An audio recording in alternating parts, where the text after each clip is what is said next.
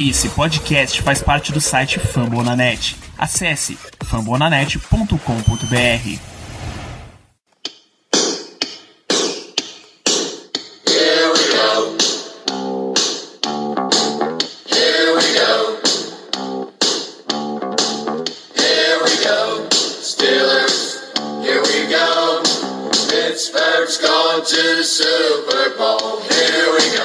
Muito bem, pessoal, estamos começando mais uma edição do Black Yellow Brasil Podcast, o programa de número 179 desse seu da sua sessão de terapia sobre o Pittsburgh Steelers para todo o Brasil, direto de fambonanet.com.br, Spotify, Deezer, iTunes ou do lencinho da choradeira que teremos e tivemos nesta última semana. Eu sou Danilo Batista, host e aparentemente condutor dessa dessa sessão de descarrego que a gente vai ter aqui. E mim, pelo nosso histórico recente, me impressiona muito que a gente precise de um descarrego depois de vitória. assim. É uma coisa que realmente acho que a gente não viveu nesse podcast nesse tempo inteiro, mas deixa eu apresentar os meus pacientes nessa mesa hoje. Começar pela presença dela mais uma semana conosco, Melina. Seja muito bem-vinda, muito boa noite. Obrigada, pessoal. Boa noite a todo mundo. Estamos aqui, coração em dia, mais uma semana.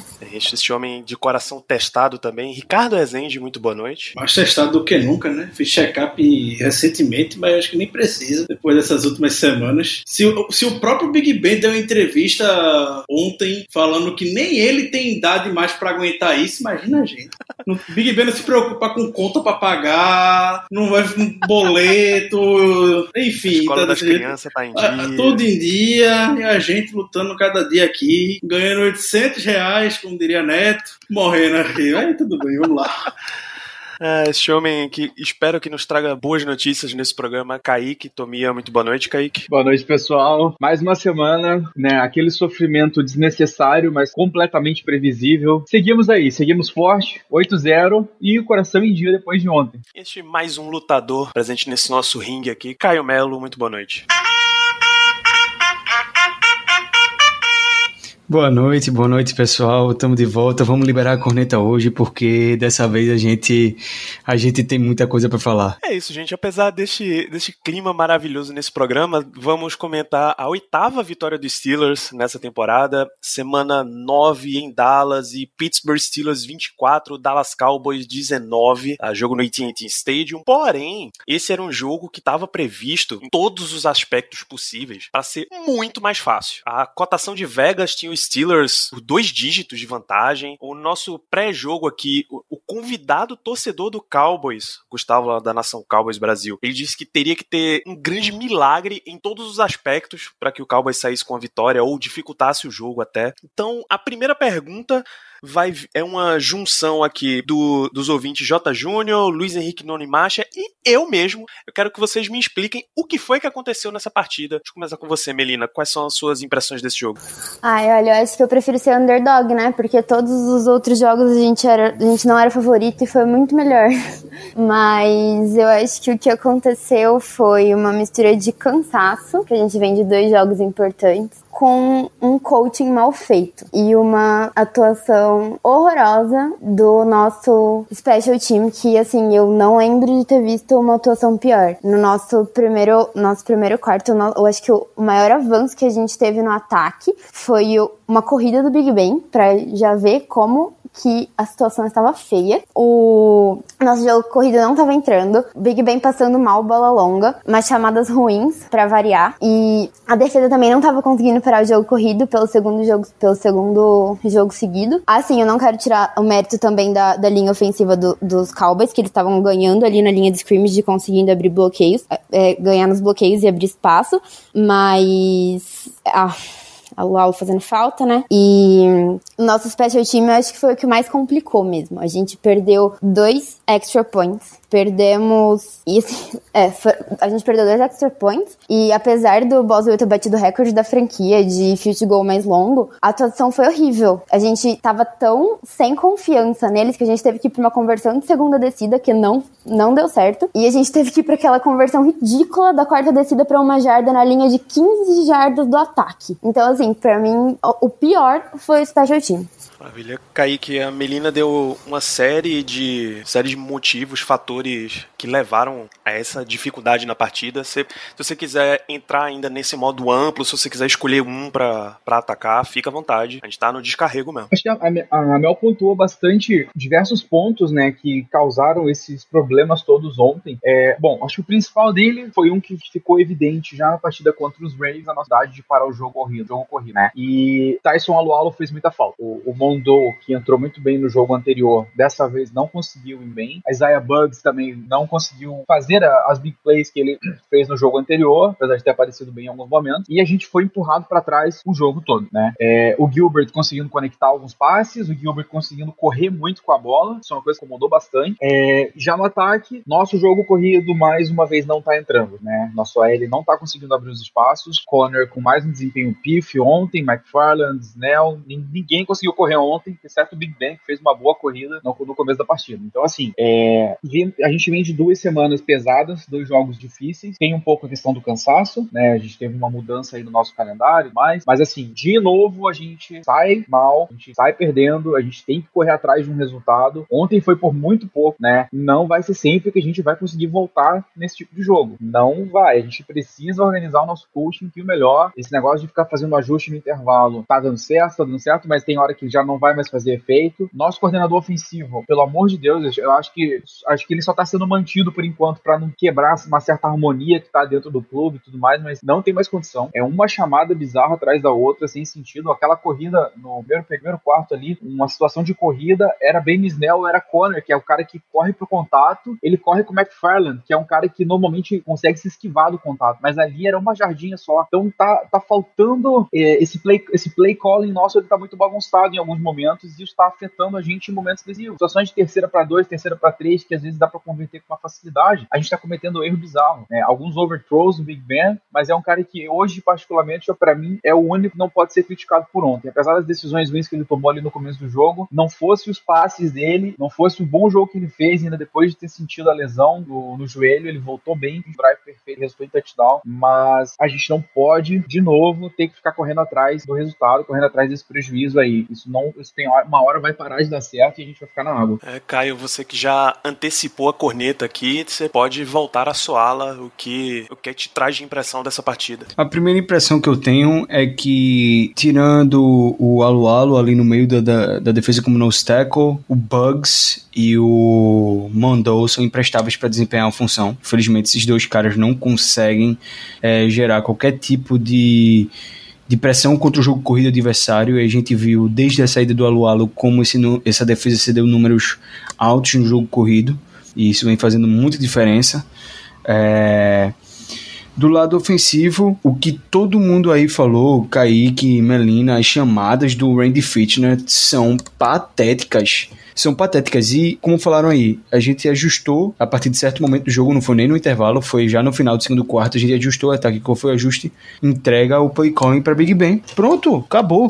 Eu não sei se é, vocês viram, é, mas logo depois do jogo, teve um TikTok que o Claypool fez com o Juju, que o Claypool chegou e perguntou pro Juju, e aí, como é que foi o jogo, como é que foi a vitória? O Juju virou e falou, é, Big Ben pegou, botou o jogo de braço, debaixo do braço e começou a fazer as chamadas de dentro do jogo. E foi assim que a gente ganhou. Big Ben chamando o jogo, é, ele falou sketching the plays, desenhando as jogadas. E foi isso que ele fez. Ele chegou lá no huddle, disse as rotas para cada um e vamos embora. Isso é, pô, isso é ridículo, velho. Tipo, é muito bom que a gente tenha um cara que possa é, desempenhar nesse, nesse nível. É maravilhoso. O Big Ben é um Hall of Famer. A gente tem toda a confiança do mundo nele. A gente sabe que se a gente precisar dele, ele vai ganhar o jogo pra gente. Mas é um absurdo que tenha que todo jogo a gente chegar no nível de não confiar mais no OC e ter que entregar a bola para Big Ben lançar quase 50 vezes para poder ganhar um jogo de uma defesa que é uma das piores da NFL, inclusive contra o jogo terrestre. Porque a OL, e aí vai outra crítica ao ataque, eu não sei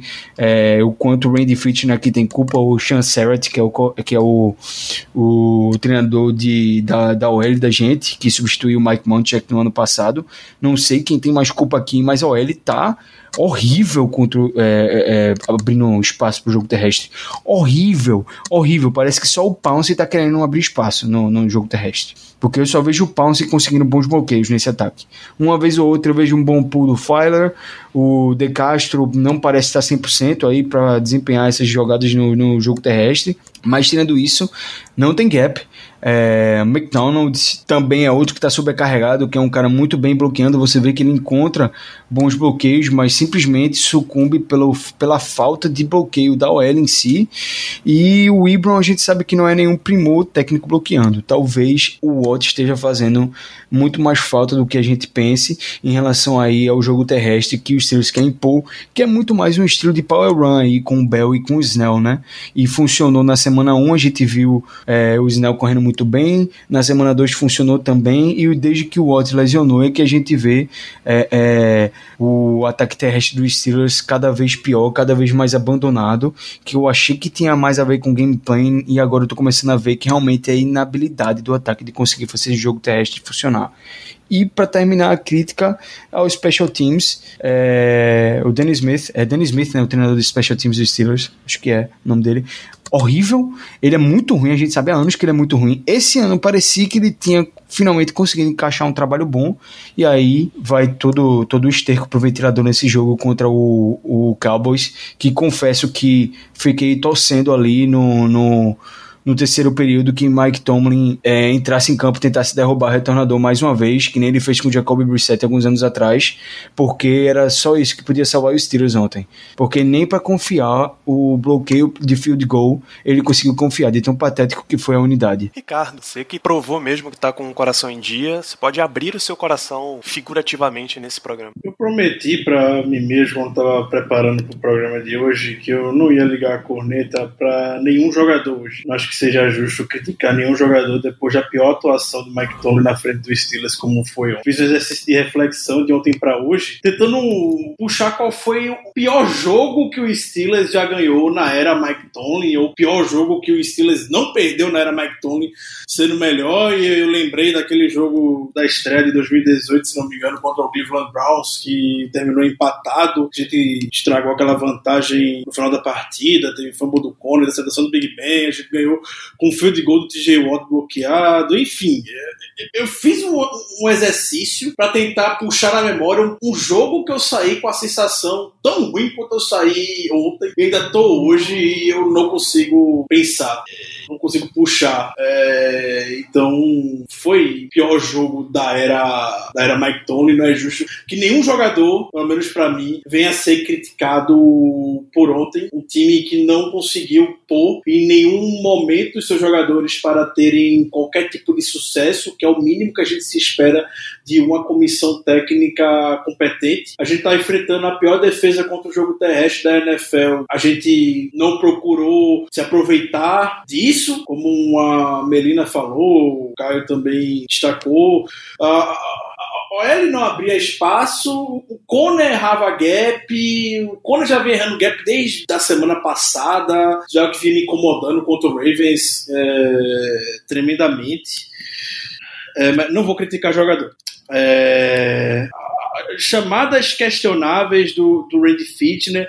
A gente teve uma segunda para 14 que a gente correu com o Ben Snell. Em que mundo isso é possível correr uma segunda para 14 com o Ben Snell? Quando a gente tá na terceira para 1, uma terceira para uma segunda para 2, a gente botou o McFarland para correr, que não tem essa característica como o Kaique falou. Não tem como culpar esses meninos por isso. Tem que culpar quem tá na sideline, o seu Randy Fitner, o seu, o seu Mike Tomlin. Na defesa, é coisa básica. A gente sabe que é, é, muito mismatch você ter um linebacker contra qualquer wide receiver que seja. E quando a gente enfrenta um trio de wide receivers que é bom, quando a gente se compara pela NFL, o Sid Lamb, o Mari Cooper e o Michael Gallup são bons jogadores. E logo nesse jogo a gente volta a utilizar a base defense, algo que a gente estava usando de forma mínima nas últimas semanas, pelo menos essa impressão que eu tenho. Eu não tenho nenhum dado aqui para poder comprovar. A sensação que eu tenho é que, na, que ontem a gente procurou utilizar mais a base defense. Você tira o que setor de campo por alguma razão, você joga com dois cornerbacks contra um time que tem três wide receivers extremamente competentes. Aí você vai enfrentar o Baltimore Ravens, que só tem o Marquise Brown e o Mike Andrews, e você bota o Queseto à vontade em campo, bota três jogadores em campo à vontade para marcar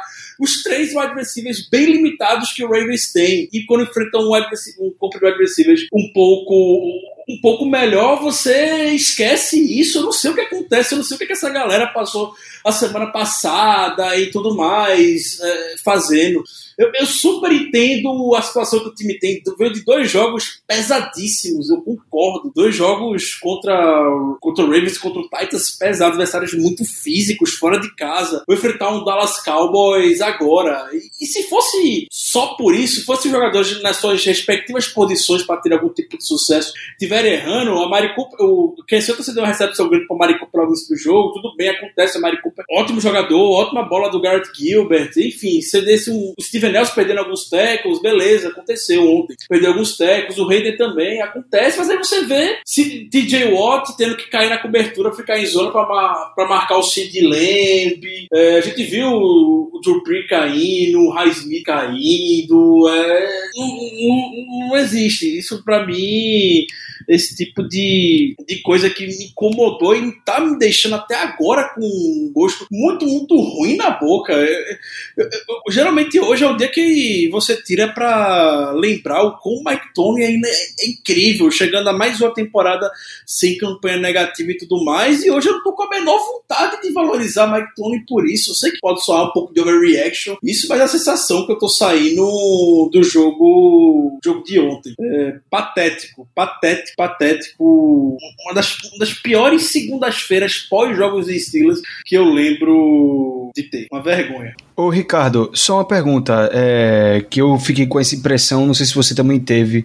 Tu teve a impressão de que o Steelers jogou um, um gameplay defensivo muito parecido com o do Ravens? Tipo, eu falo em questão de formações em campo, como se realmente estivesse enfrentando o Lamar Jackson em aquele ataque do Ravens. Hum, não, não fiquei com a sensação. É, eu odeio ser saudosista, eu não gosto, eu não curto muito ser saudosista, embora valorize muito a, as gerações passadas do Steelers, Dick LeBeau e tudo mais, já fiz episódio sobre o Dick LeBeau valorizando ele. É, mas quanto o Ravens, a gente até viu um pouco de pressão, chegando em situações talvez de passe em cima do Lamar Jackson, a gente conseguiu lá os sacks, forçou o fumble com o Dupree, é, enfim, forçou os erros do Lamar Jackson e tudo mais, que sabe como ele fica desconfortável no pocket.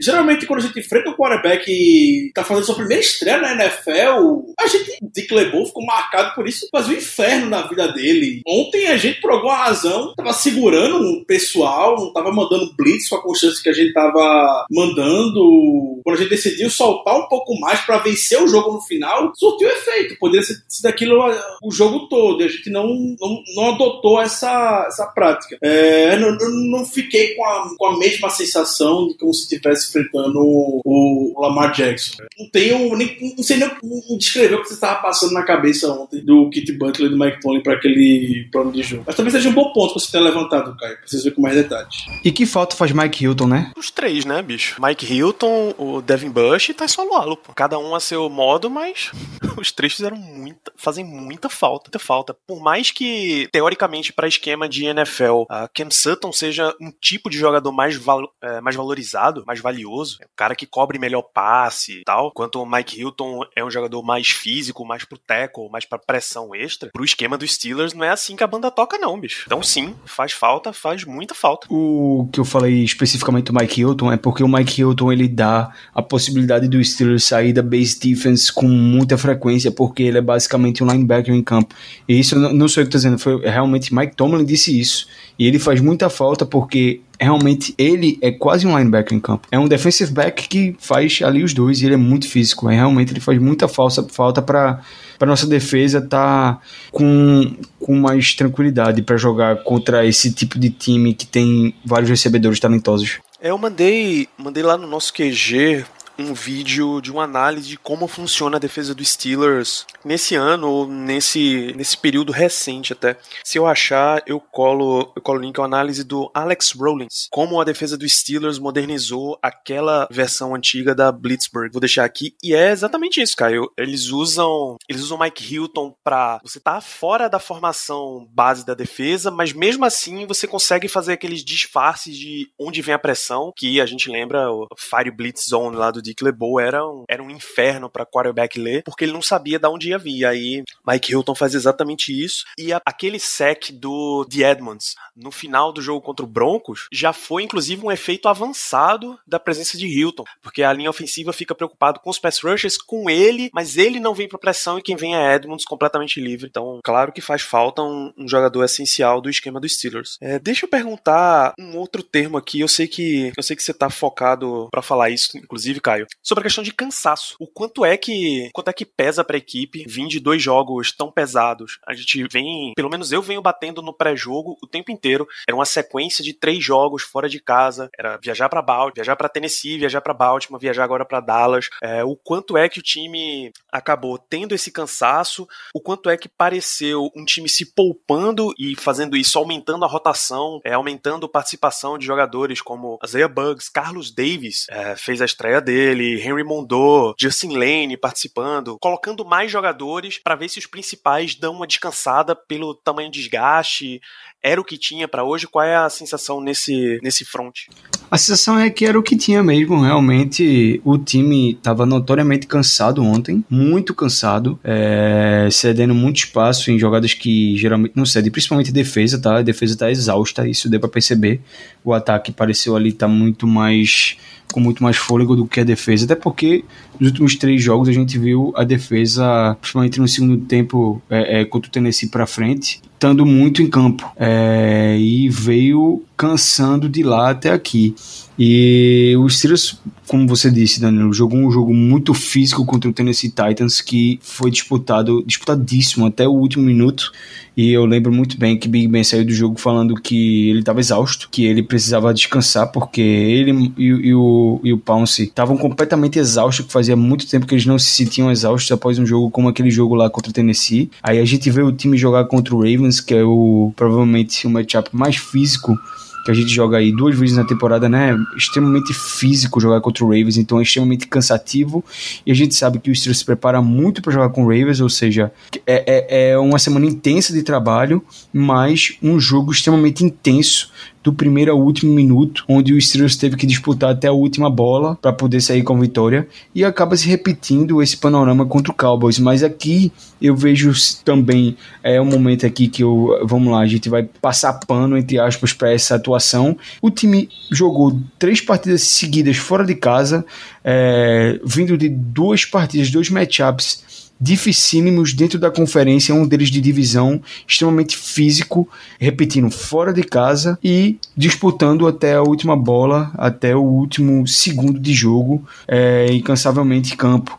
Então, uma hora a, a, fadiga ia bater, e eu acho que isso teve muito impacto é, é, no time. A gente viu o time fazendo várias substituições durante o jogo, principalmente na DL, é, porque o pessoal realmente estava muito cansado ali do meio das trincheiras e não foi diferente, né? Não, não tinha como ser diferente. Realmente, esse, esse, essa fadiga ela é desgastante e com certeza isso tem impacto no desempenho do time. Isso é indubitável. Agora, é NFL e, e jogos difíceis vão acontecer praticamente todas as rodadas mesmo. É muito difícil ganhar na NFL.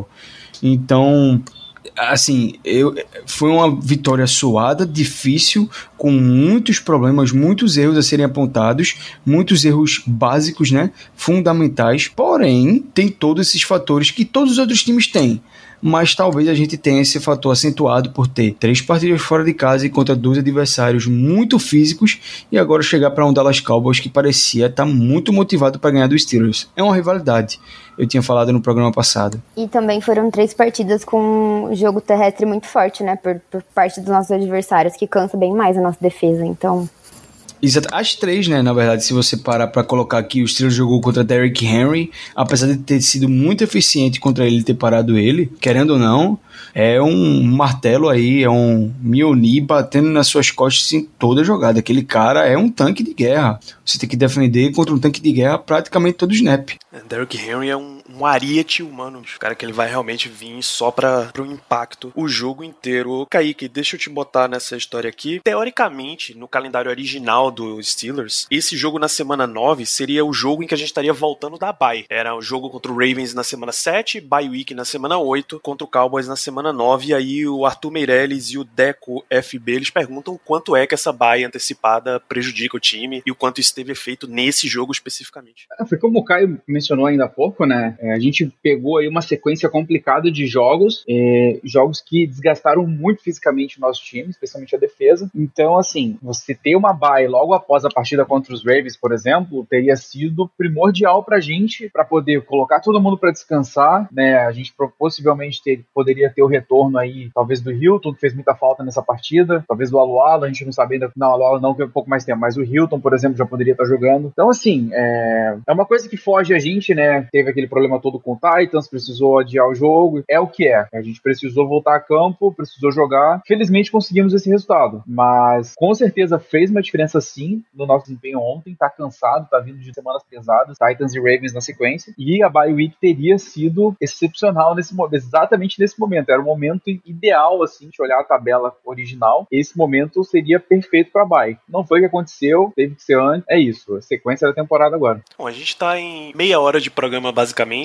Esse seria o ponto em que a gente começaria o que a gente faz toda semana, que é um bloco de destaques, tá? Destaques negativos, positivos. Eu vou abrir para vocês para a gente começar com destaques negativos, porque eu quero descer a montanha russa de uma vez e depois subir rumo ao horizonte. Melina, você tem mais destaque negativo dessa partida? Não, para mim o, o, o, ápice mesmo foi o nosso, nosso special team. Não só o Boswell, tá? Mas a gente tomou uma invertida ali num passe, num retorno de 73 jardas que a gente tomou no primeiro tempo. Tudo bem, aí até que foi mérito dos Cowboys, né? Fez uma jogada boa. Mas depois no, no último quarto a gente tomou um retorno também muito longo, que o, o retornador deles foi parar na nossa linha de 45 jardas. 40, se não me engano. Então, o problema não foi só o Boswell. E também no, no, no field goal, field goal não, no extra point dele que foi desviado. Também não foi culpa dele, foi. E também não foi muito mérito do, do do do special time dos Cowboys foi o nosso mesmo que não conseguiu segurar. E acho que, assim, se a gente se tivesse sido melhor o nosso special team, nosso jogo teria sido menos sufocado, porque a gente, eu tava fazendo umas contas aqui antes, a gente perdeu dois pontos de, de extra points. Perdemos um possível outro extra point de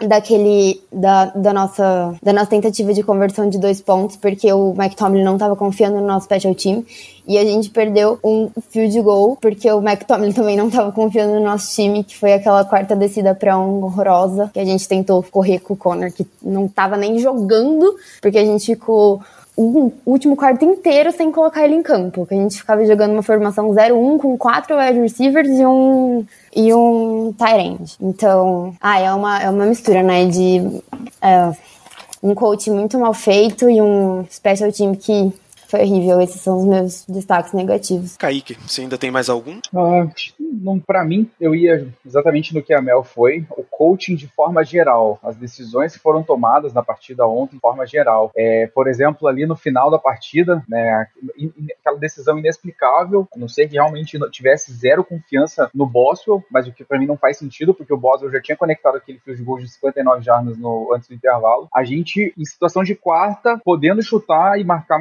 anotar mais uns pontos, a gente vai tentar converter ali, acabou ficando no caminho e deu a bola no turnover em downs pro, pros Cowboys tipo, ali a poucos, poucos minutos do final, já na reta final do jogo. Então, muitas decisões bem, bem contestáveis, eu diria, e isso acabou sendo o nosso destaque negativo de ontem. Todas essas decisões, de certa forma, afetaram o nosso jogo na defesa, no ataque, no special teams. Todo o nosso jogo ontem foi afetado por alguma decisão ruim que a comissão técnica tomou. Caio, você quer algum destaque negativo? Além da comissão técnica que o pessoal falou aí, a OL teve uma partida muito abaixo, principalmente bloqueando para o jogo corrido. É, infelizmente, eu acho que vai ser a primeira vez na temporada que a gente vai, que eu vou dar um destaque negativo para um jogador específico da OL. Eu acho que o Chucks não foi bem ontem, teve uma partida que ele foi realmente sofreu bastante contra o, contra o DeMarcus Lawrence, mas também era um matchup muito difícil para ele. É, eu entendo, mas é algo que a gente precisa que ele melhore, porque a gente a tendência é que a gente lance cada vez mais e a gente precisa que ele esteja é, se garantindo nesses matchups difíceis. Ricardo, você disse que não quer dar destaques individuais negativos para ninguém, mas você falou sobre jogadores. Exato, o jogador não vai, não vai ouvir minha corneta hoje. Eu vou manter a minha corneta na comissão técnica, mas pelo fato de a gente não ter ido bem no ataque, não ter ido bem na defesa, não ter ido no special teams, eu vou manter a corneta no seu Mike Tomlin hoje. Por essas decisões que o Kaique, que o Kaique tomou e geralmente eu, eu gosto de dessa mentalidade muito agressiva, eu sou um dos que mais defende essa mentalidade agressiva e tudo mais, mas pelo jogo como estava tava acontecendo, é, eu acredito que a melhor decisão naquela hora seria realmente chutar o field goal e forçar o Cowboys a andar o, o campo todo para anotar um touchdown e uma conversão de, de dois pontos com pouco tempo no relógio. Também eu, eu vou questionar essa, essa decisão e o gameplay de, de forma geral por tudo que eu já tudo que eu já comentei.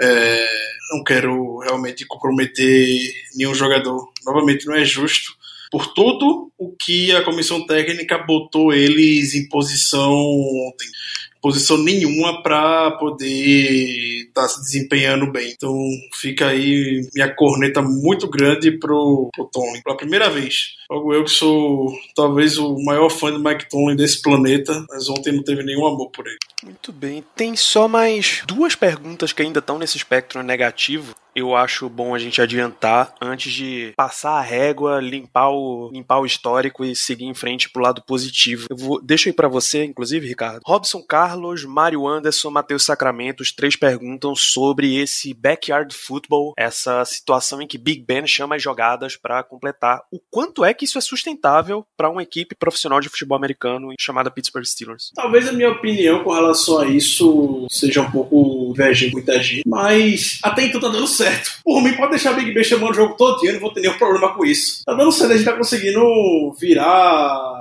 as partidas. Big Ben jogou muito bem ontem, apesar do passe longo dele ainda não estar tá encaixando como anos anteriores, mas convenhamos, o Big Ben jogou muito bem é, ontem. Então, eu não tenho problema com isso. Obviamente, a gente espera que uh, as eventuais decisões venham da, da sideline, mas eu não diria que isso é uma situação insustentável. É uma situação que está fazendo que os Steelers virem os jogos hoje. Estava comentando no nosso QG ontem não é coincidência que o Steelers sempre pontua no final do primeiro tempo. Por quê? Porque é naquele momento que o Big Ben tá chamando jogadas, e porque a situação do jogo pede aquilo, e fica muito evidente que é o Big Ben chamando jogadas. O Caio falou na entrevista do, da brincadeira que o Juju e o Claypool fizeram no final do jogo, o TikTok, né, o camisa 7 chamando jogadas e tudo mais. O Raymond Foster, que agora virou comentarista, né, virou twitteiro, o Raymond Foster, o velho Ramon, ele também comentou nas últimas semanas sobre isso, que Big Ben ama chamar jogadas, Big Ben ama fazer aquilo que ele tá fazendo. Eu não diria que é uma situação de ser, de ser sustentável ou insustentável. É o que tá fazendo o nosso ataque andar hoje. Uma vez que Big Ben vier sofrer uma lesão, Deus, Deus me livre, isso vem acontecer, aí já era. A gente viu o Mason Rudolph ontem, a desgraça que Mason Rudolph é, a gente tá lascado. Nosso ataque hoje depende 100% de Ben Roethlisberger. Ter Big Ben é a diferença daquela desgraça que foi ano passado e que foi esse ano. É por isso que você paga 35 milhões de dólares para Big Ben por ano. Pode achar caro quanto for, mas você tem que pagar se você ganhar jogo na NFL. É por isso que você vai pagar esse valor, por isso que Big Ben vai ter um cap hit estrondoso na próxima temporada, por isso que você paga o seu, o seu quarterback, entendeu? Então, não acho que seja questão assim de sustentabilidade. É o que tá dando certo hoje, então vamos ter que utilizar isso mesmo. E eu ainda eu diria mais além. Graças a Deus que a gente tem bem, né? Se não tivesse, era bron olha a bronca que seria. Ah, não, pô, sem ele, desiste da temporada de novo. Porque não tem. Ó, o Dallas Cowboys, pô. Era talvez o melhor ataque da. Deck saiu no meio da semana 5, talvez no começo. O jogo, o ponto exato, não vou saber. Ele ainda tem mais jarda do que, sei lá, metade dos quarterbacks titulares da NFL. Diferente. Tudo bem que jarda não é o melhor critério do mundo, mas o bicho ainda tá. O ataque do Cowboys ainda tava explosivo e de repente virou um zero. Nas semanas seguintes só tinha field goal. Dak Prescott, acho que tem 100 jardas a menos que o Big Ben. Eu vi hoje. Olha aí, então você, pela, a conta que, que tinha rolado aqui pela minha timeline, ele tinha mais jardas aéreas do que. Eu não sei em que ponto tava as contas. Kyler Murray, Derek Carr, Ryan Tannehill, Ben Roethlisberger, Lamar Jackson, Daniel Jones e Kirk Cousins. Nem todos esses quarterbacks citados estão no espectro abaixo da linha Andy Dalton de produção, velho. Então, a diferença de um time com um quarterback funcionando e um quarterback que não funciona é violenta. Ainda bem, de fato, que a gente tem em Big Ben. Tudo bem, gente. A gente passou por todo momento corneta. A maior parte desse programa, imagino também que vá ser nesse lado negativo, porque foi uma coisa completamente inesperada, fora do script, que o Steelers sofresse tanto. Embora exista a narrativa que o Steelers sempre se iguala ao seu adversário,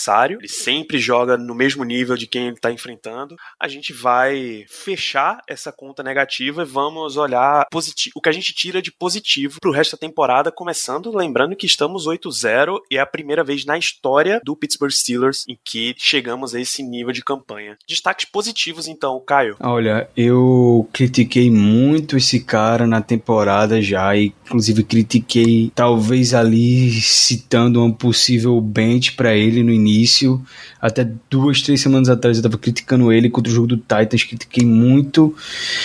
Dois jogos incríveis, infalíveis e fenomenais de Minka Fitzpatrick, é meu destaque positivo. Jogou muito, clutch pra caramba. E como disseram no grupo hoje, é, ontem lá no, no, no QG, parece que Minka ele tem um fator especial que inclusive Troy Palomalo também tinha. Ele era um playmaker, mas ele tinha o faro da bola.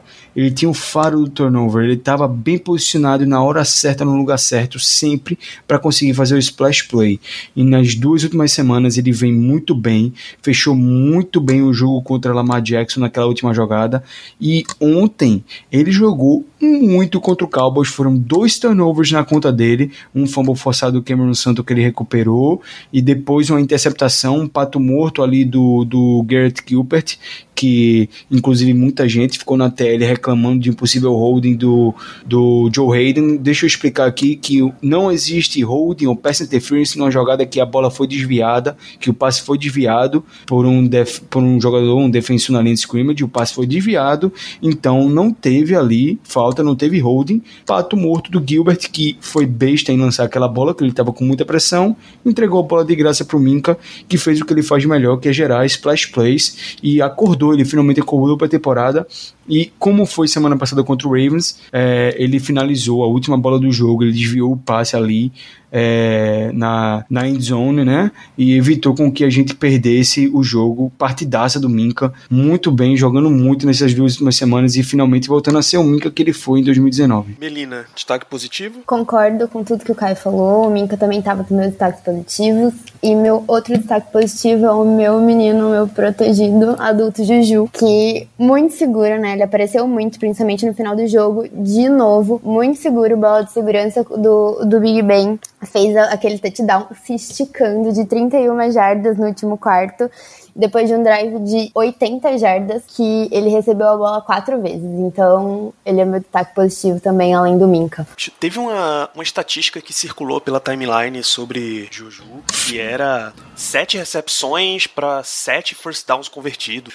Sete recepções em terceira descida e sete first downs convertidos. Nas é, últimas duas semanas. Nas Fenomenal. Duas semanas. Assustadoramente bom, cara. Assustadoramente bom. É o nível de desempenho que você espera de wide receiver número um de bola de segurança. Isso você. Bom que tem uma, né? Isso você paga, viu? Pessoas ganham, pessoas ganham dinheiro na NFL com isso. Fica a dica pro estilo. Ele mesmo falou isso. Ele mesmo falou ele isso. Third down. Foi. Third down reception são as que eu mais gosto de fazer porque são as que fazem com que a gente seja pago nessa liga. E é verdade talvez não seja o nível de pagamento do Julio Jones, de Andre Hopkins, etc. Mas as pessoas são pagas, a gente não precisa nem discutir qual é o valor disso. Isso é uma discussão pro Black Yellow no futuro. Kaique, destaque positivo. Para mim, ontem foi o cara que lança pro Juju. É, Big Ben ontem, assim, chamou mais uma vez, né? E apesar do começo um pouquinho complicado, ele entrou bem no jogo depois. Os passos foram entrando, foram várias recepções pro, pro Juju, pro Claypool, terminaram com múltiplas recepções. Os passes para touchdown tal, foram muito bons. E aquilo, né, cara, quando ele caiu no chão, com a mão no joelho, a gente viu o replay do lance, a gente já pensa logo no pior. Aí de repente a gente para e pensa, cara, é, é, é, é bem Roethlisberger, calma aí. Mas ele levantou, conduziu aquele touchdown incrível, conduziu aquela campanha antes do intervalo e foi pro vestiário, a gente ficou preocupado, o cara voltou pro segundo tempo como se nada tivesse acontecido, fez um segundo tempo que para mim foi impecável e muito dessa vitória suada de ontem vai na conta dele. Três touchdowns, nenhum turnover ontem, é, tá cuidando muito bem da bola, né? Coisa que a gente criticava muito ele nos anos. Esse ano tá totalmente diferente. E para mim ontem foi o, o pilar aí para essa nossa vitória suada. Ricardo Rezende, destaque positivo? Para ele, o meu Panther Jordan Berry, apesar da parte da pífia, pífia partida do, do, do, do Special Teams como, como um todo, o Jordan Berry foi quem se destacou ali com chutes que o, a gente nunca imaginava que teria na era, na breve era Dustin Colquitt na posição. A gente poderia tá, ter se lascado muito mais ontem, mas o Barry conseguiu virar bem o campo em, em alguns lances. Eu, no próprio punt do, pro, que o Cowboys fez aquela gracinha, foi um chute maravilhoso. A bola, se o Cedric Winston a bola cair, seria um punt que para não ele para ali de 5 jardas e, e tudo mais. Aí o Cowboys tirou aquele coelho da cartola e a gente sofreu uma lei do ex do CJ Goodwin. Nunca imaginei na minha vida que tomaria uma lei do ex do CJ Goodwin, mas tudo bem. As coisas que acontecem com, com o Steelers. É, mas o destaque positivo fica para ele em meio a uma unidade que foi desastrosa ontem, mas o Barry conseguiu se destacar e fica com um pouco do amor que eu tenho por esse jogo. Fica para ele. É, só uma pausa, rapidinho. Eu não sei se vocês viram, mas o convidado é Vance McDonald. Eita! Eu, eu vi. Fica já o comentário que o McDonald não treinou sexta-feira porque estava doente, mesmo assim o Steelers. Mas ele jogou, não jogou? Jogou. Ele estava questionável, mas jogou 20 snaps. Ah, eu olhei isso agora. Mesmo assim o Steelers insistiu com ele. É, a gente. Muita gente falou semana passada sobre Ravens, que o Marlon Humphrey não treinou a semana todinha porque estava doente e tudo mais, jogou contra, contra, o, contra o Steelers todos os snaps. A gente não pode falar muita coisa não agora, né? McDonald, não, e, isso é uma piada assim, não, não tirando a culpa dos Steelers, mas, gente, onde já se viu, numa pandemia, a gente fazer teste no domingo de manhã para jogar domingo à tarde e sair o resultado na segunda? Exato, né? É uma piada. Contact contact tracing pro espaço. Assim. Terrível, terrível. E, e, e, fica novamente a crítica pra NFLPA, né? Que a NFLPA tá fazendo, tá tomando decisões esse ano que eu imagino que antigamente não tomariam, porque essa decisão veio junto com a Associação de Jogadores. A Associação de Jogadores sempre se mostrou de fato do lado dos atletas e tudo mais, várias lutas nos últimos anos, mas esse ano parece que venderam uma alma por, não, para não ter pré-temporada. Ah, não vai ter pré-temporada, vocês vão ter que aceitar tudo que a gente quer aqui. Estão deixando passar várias coisas, tá? Bizarro.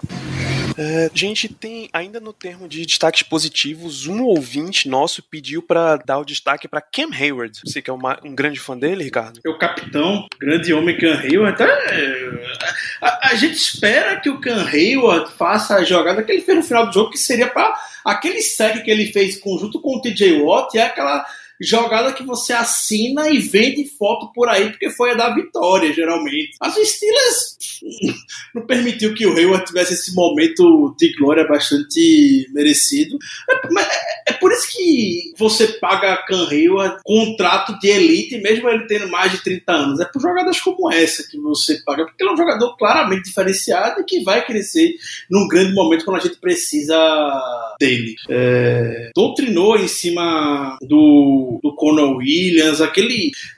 aquele sec no final, em cima do Garrett Gilbert, foi algo assim, surreal.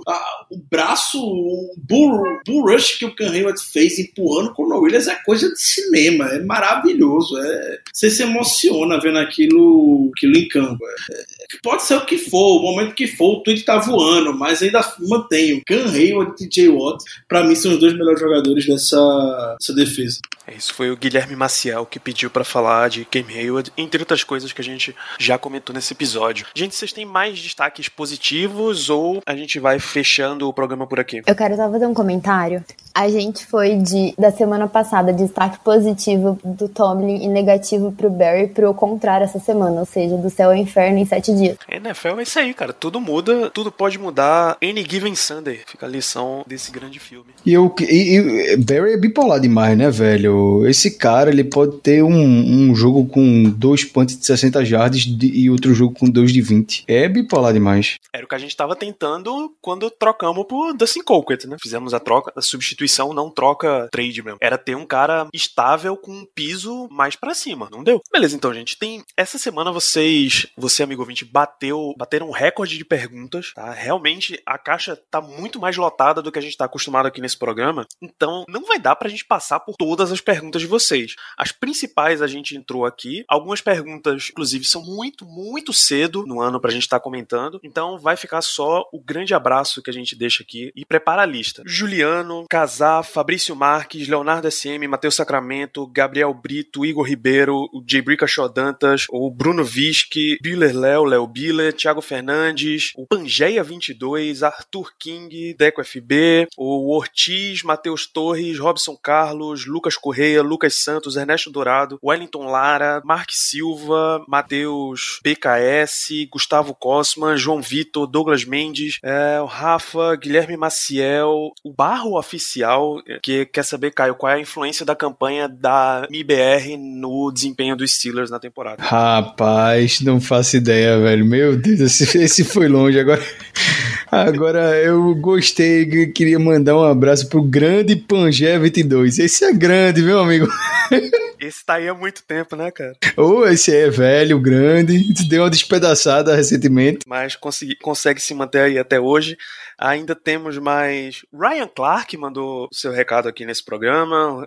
Ryan Clark destacando a questão do, do cansaço dos Steelers. Uh, Renan Machado, um monte de gente aqui pelo Instagram também. J. Júnior, Matheus Simões, o Luiz Henrique, Eduardo Ferreira, Carlos Silva, Diego Alves, Daniel Trombeta, que é um dos melhores nomes de ouvinte que a gente tem, cara. Parabéns, Daniel Trombeta. Uh, Antônio Carlos Moraes, Eric de Andrade, Mário Anderson, Renato Cardona, o Diniz TK, Daniel Bali Balestrin, Luiz Tavares, Samuel Moreira, Arthur Meirelles, Jonathan Jacob. Jonathan Jacob, isso tem nome de cornerback da NFL. Isso foi muita gente, vocês viram o tamanho do, do hall de ouvintes que a gente tem. E vamos fechando esse programa, vamos partir para considerações finais. Como sempre, eu deixo uma pergunta adicional para cada um de vocês, e essa veio do Bruno Visque. Existe vitória feia? Melina, existe vitória feia? Obrigado pela sua participação em mais um programa. Não só vitória feia, existe vitória com cara de derrota e foi essa. Mas é isso, já falamos tudo que a gente tinha que falar, cornetamos o máximo possível. E muito obrigada por mais uma semana. Semana que vem estaremos de volta Tomara que com notícias melhores. É isso, Kaique Tomia, muito obrigado. Mais um programa, suas considerações finais e a resposta para o amigo ouvinte, se existe vitória feia. Ah, eu acho que feio é não, é não ganhar, né? Feio seria perder a, a invencibilidade para esse time do Cowboys aí. Mas como a Mel falou, tem umas vitórias aí que, que dão raiva. E a, a gente falou tudo que tinha para falar sobre isso aí no programa de hoje. E é isso. Agora é até semana que vem para todo mundo. Muito obrigado, galera, aí por nos, por nos ouvir. E bora pegar esse Bengals aí. É isso, Caio Melo, que vem o Bengals, suas considerações finais e a sua despedida desse programa. Muito obrigado. É isso, página virada que vem o Bengals. Eu acho que no final do dia o que importa é que a gente ganhou o jogo. Não importa se foi feio, se foi bonito, se foi blowout, se foi por um ponto, meio ponto, que seja. A gente ganhou o jogo. É o que vale, é o que é, vai valer no final da temporada da, da, da, da regular season. E digo mais, é, dois anos atrás a gente ganhou do Carolina Panthers para um blowout no Heinz Field e ontem a gente viu o próprio Carolina Panthers quase ganhar do Kansas City Chiefs em Arrowhead. Então, jogos difíceis na NFL, a tônica de jogos difíceis é muito relativo. Ontem o jogo foi dificílimo quando deveria ter sido fácil. Quem sabe aí a gente não pega um jogo dificílimo como, como deveria ter sido, como o Cleveland Browns, e a gente amassou o Browns. Então, o importante na NFL é ganhar. Vamos valorizar a vitória. Ganhar na NFL é difícil, independente do oponente. É isso, Ricardo Rezende. Muito obrigado. Mais essa sessão de desabafo, mais um programa e até a próxima. Sempre a satisfação estar aqui com os amigos da mesa. É bom a gente aliviar um pouco dessa tensão. Estou ansioso desde ontem para poder desabafar sobre a pergunta do grande amigo ouvinte. É, tem 31 times na NFL desesperados por uma vitória feia. Garanto para você. Então, eu aceito. Dependendo das, das circunstâncias, dependendo do que aconteceu, eu vou aceitar uma vitória feia sempre, é, mas ainda fica o, o registro da, um pouco da raiva e da frustração que foi esse jogo, mas, mas pelo menos a gente esse ano não, nessa partida contra o Cowboys, a gente conseguiu sair com a vitória. O jogo, como se desenhou contra o Cowboys, foi muito parecido com aquele escândalo do raio-x lá em Oakland, alguns anos atrás. É, Big Ben saindo, pra, saindo machucado, aí volta Big Ben, a pessoa até falou na época, volta Big Ben seu cavalo branco pra salvar o Steelers naquele dia special teams fazendo um monte de pataquado, o Chris Boswell escorregando no chute que seria para empatar o jogo. É, enfim, foi. O Juju foi. Foi naquele jogo, inclusive, o Juju fez aquele touchdown meio dançando tipo Michael Jackson, Smooth Criminal, fazendo aquela recepção. É, e aquele jogo ficou meio conhecido porque o Antônio Brown tava meio que olhando de lado pro Juju. O Juju postou aquela foto assim que o Brown foi dispensado do Steelers, de uma mensagem subliminar. É, o Juju já teve princípio de, outro, de outra polêmica no jogo contra o Cowboys que ia lá pra estrela. Enfim, foi um jogo que se, desenhou bastante igual contra o Raiders, inclusive esse jogo contra o Raiders. O Raiders foi a última vez que o Steelers jogou fora de casa, favorito por a vantagem de mais de 10 pontos. Foi o cenário de ontem. É... E a gente venceu, a gente conseguiu sair com a vitória, ao contrário daquele dia. É, eu respondendo Miguel Vitor também encaminhei a minha consideração final. Eu reforço, muita gente não gosta quando eu falo isso, é... mas reforço o que o Caio falou vencer na NFL é difícil demais, meu. É difícil, é muita coisa envolvida e tudo mais. É uma liga que não é equilibrada à toa. Toda semana é um, é um desafio diferente. A gente viu o Buccaneers sofrendo para ganhar do Giants no Monday Night Football passado. A gente viu o Panthers dando trabalho para ganhar do Kansas City Chiefs ontem. Toda semana a gente vai encontrar um jogo que não seja do Steelers. O fato de a gente viver de Steelers, consumir muita coisa do Steelers, deixa a gente com a sensação que todo jogo é isso. Mas quando a gente vê a timeline dos torcedores do Seahawks, a gente pedindo até cabeça de vez em quando de Russell Wilson por alguma razão nesses momentos de desabafo, somente depois de uma derrota feita ontem contra, contra o Buffalo Bills. É, então, é, vitória da NFL é isso. São 32 times. Ainda mais essa temporada, dando essa até um pouco maior nessa temporada. São 32 times inconstantes que sofrem, não mantêm uma regularidade. Mas é o mundo da NFL, apesar de tudo, hoje meu desabafo, vou continuar valorizando. Esse time, como ele merece ser valorizado, o 8 Zela pela primeira vez na história. Aproveite a partir de agora, amigo ouvinte, esse momento que estamos vivendo. É isso, aproveite a história sendo feita, porque é realmente a primeira vez, como a gente disse, na história do Pittsburgh Steelers que temos um 8-0 em campanha. E aproveite, aproveite esse momento, a gente aproveita, a gente ainda volta nessa semana com um podcast pré-jogo para o Cincinnati Bengals, é o nosso próximo adversário. É mais um jogo nesse segundo horário, então é mais uma oportunidade para, por exemplo, você ficar de olho no Red Zone Channel, para dar uma dar aquela zapiada master do que está acontecendo pela NFL. É, aproveita que você tá nesse clima positivo e dá, dá essa moral pra gente, segue lá no Twitter, no Instagram, arroba BlackYellowBR, assina o canal no Telegram, t.me barra BlackYellowBR, segue lá no Spotify, deixa cinco estrelas no iTunes. Todas essas opções que eu tô te dando são completamente gratuitas e ajudam a gente para ir chegando para mais e mais ouvintes, tá? E fica de olho no que vem por aí em Black Yellow Brasil. A gente volta ainda essa semana. Grande abraço, grande abraço invicto para todos vocês e até lá.